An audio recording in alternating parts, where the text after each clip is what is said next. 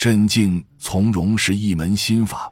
真正的勇者，该前进时就绝不退缩，该退后时也绝不鲁莽。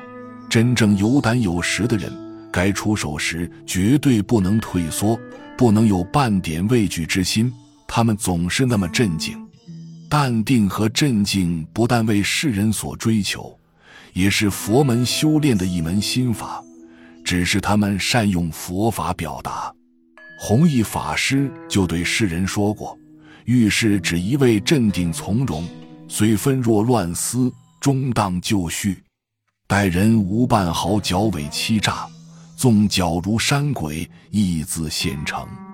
有一年的年景特别不好，有良知的人都在想方设法筹集资金救济穷苦之人，佛教界的人士也想做些善事，以感谢平日里乡亲们的相助。于是请了戏班，希望募捐一些钱。演出当日，他们还请了附近寺院里的僧人。在这些僧众中，有一个学僧刚入道没有多久，他觉得僧人是不该看这些东西的，本不想去，但是住持要求所有人都得出席，他只能勉强跟着去了。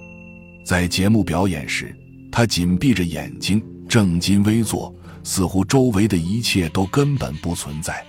表演中途，佛教界的代表出来招呼观众募捐。